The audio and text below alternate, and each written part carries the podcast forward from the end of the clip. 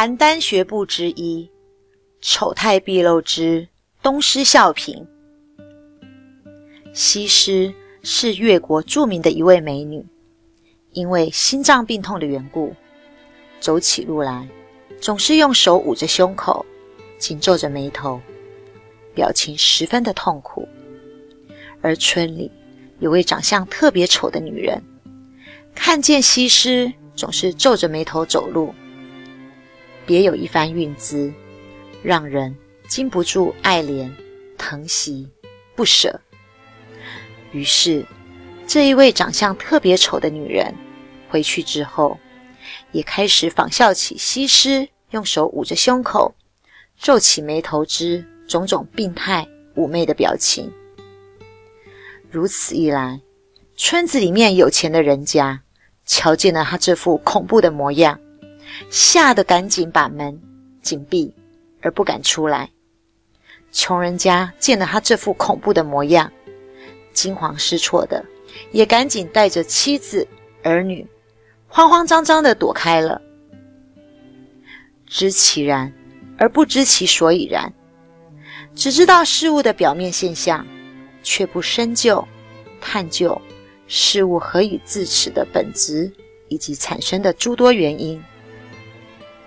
那个长相特别丑的女人，只知道皱着眉头、捂着胸口，痛苦的表情甚是让人怜悯、美丽，却不明白皱着眉头为何好看的真正原因，进而造成了令人哭笑不得。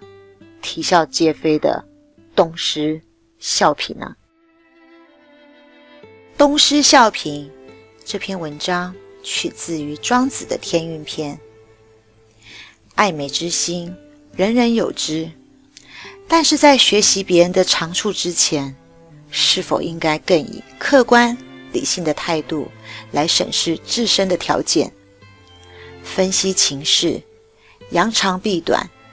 让自己的优点得以发挥，并避开短处、缺陷，不顾自身的条件，不知道他人得以显现的长处在哪里，仅从表面功夫来做一味盲目的机械模仿，一厢情愿的生搬硬套，画虎不成反类犬的结果，只会弄得自己不伦不类，适得其反。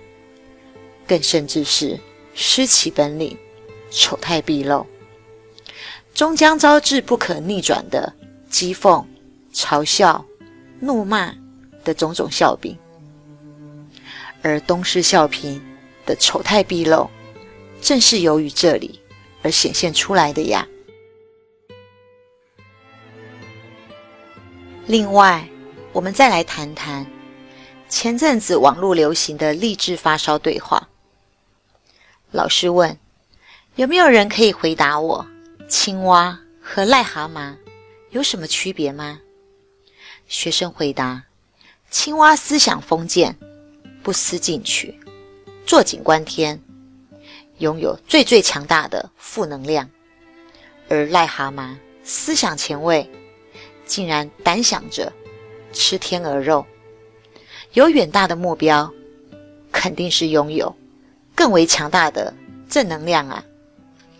到了最后，青蛙上了饭桌，成了一道可口美味的佳肴；反观癞蛤蟆，却是上了供台，翻转成为众所喜爱、能够招财致富的金蝉呢。所以呢，结论是：长得丑，根本都不需要自卑、害怕、存疑。关键是要想得美，想得开，想得认真，想得执着。梦想肯定是要有的，说不准，万一将来全都给实现了呢？既然我们都已经聊到了不思进取、坐井观天、拥有负能量的青蛙，那么我们接下来。就谈谈，在《庄子·秋水篇》中有讲演到我们所熟悉的成语“井底之蛙”。井底之蛙故事的原型是什么呢？意思是在一口浅井里面住着一只青蛙。某一天呐，青蛙在井边遇见了一只从东海来的大鳖。青蛙看见了大鳖，非常的兴奋，迫不及待的得意而且骄傲的对大鳖说着：“我住在这里，可快乐着呢。心情愉悦的时候。”我就在水井栏边蹦蹦跳跃，疲倦乏累，又能够靠在破砖瓦边上休息。在水里游泳的时候，就扶起我的双臂，托起我的两腮，踩在泥浆里，而这个泥浆又迅速的淹没了我的脚背。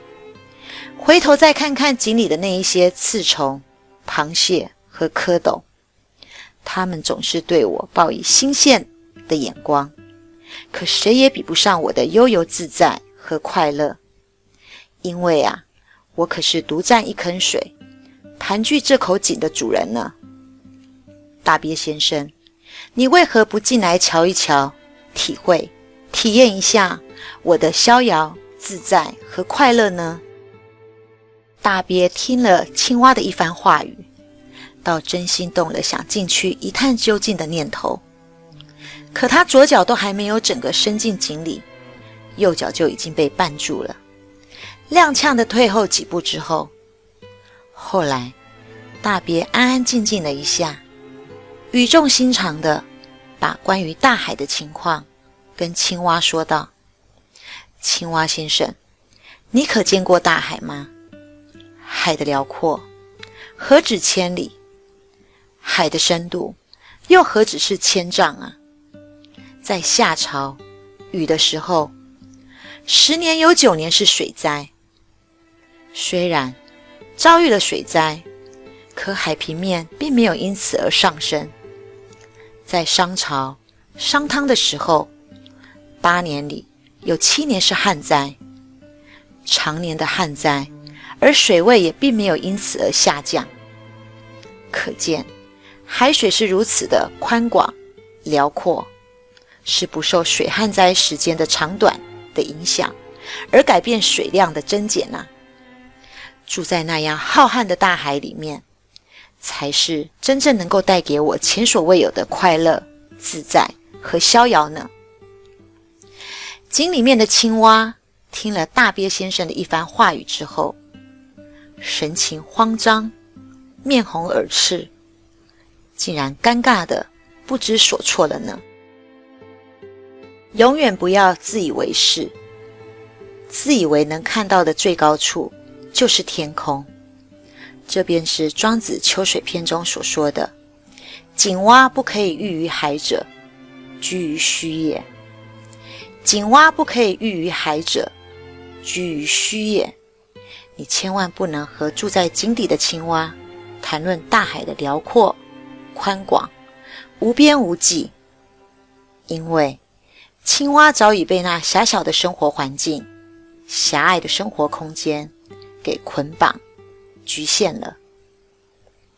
反观身上布满恶心黏膜，而且长相丑陋不堪的癞蛤蟆，其实它是传说中为管行宫里面的山竹蛤蟆，不仅能够口吐金钱。富贵自足，还可以用来装饰、辟邪，并有着土宝发财、财源广进的种种美称，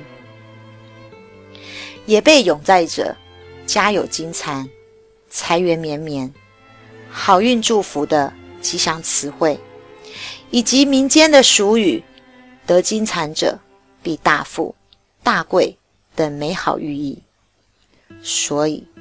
癞蛤蟆才被逆转成为是财富的象征，受人供奉，让人敬仰，令人爱戴。上了供台，而被美化为聚财、金蚕的种种令人惊叹的美好呢。生活在井里面的青蛙和井外的癞蛤蟆，如果同时、同个时间眼望天空。看着漫天飞舞的天鹅，想想看，依着不同的差别生存空间的推测联想，不难发现，身处于狭隘密闭空间的青蛙，除了只能是没有所思所感、无动于衷的看着鹅而望鹅兴叹之外，怕是不能够再有任何的惊人之举了吧？反观在井外的癞蛤蟆，不必跟井底之蛙一样，必须安于密闭的现状，而且不思进取，满足当下。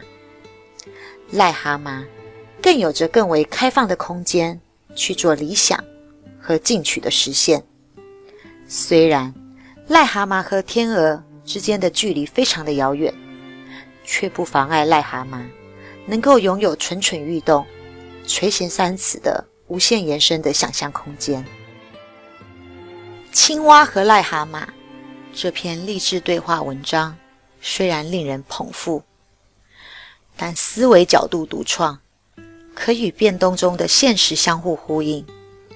这则寓言是要告诉我们，不要仅是一个远远观望就做出臆断。猜想的人，不要还没有付诸行动就告诉自己不行、不能够、不可以。人生贵在行动，不仅要有行动的目标，知道事物的表面现象，更要把握事物的本质以及产生的诸多原因。知其然，知其所以然。不要盲目的崇拜别人，要有与众不同的见解。更要有远大目标的正能量，因为有了强大的正能量，才会激发出对生活、生命的热爱，展现出人生的价值与诸多的美好。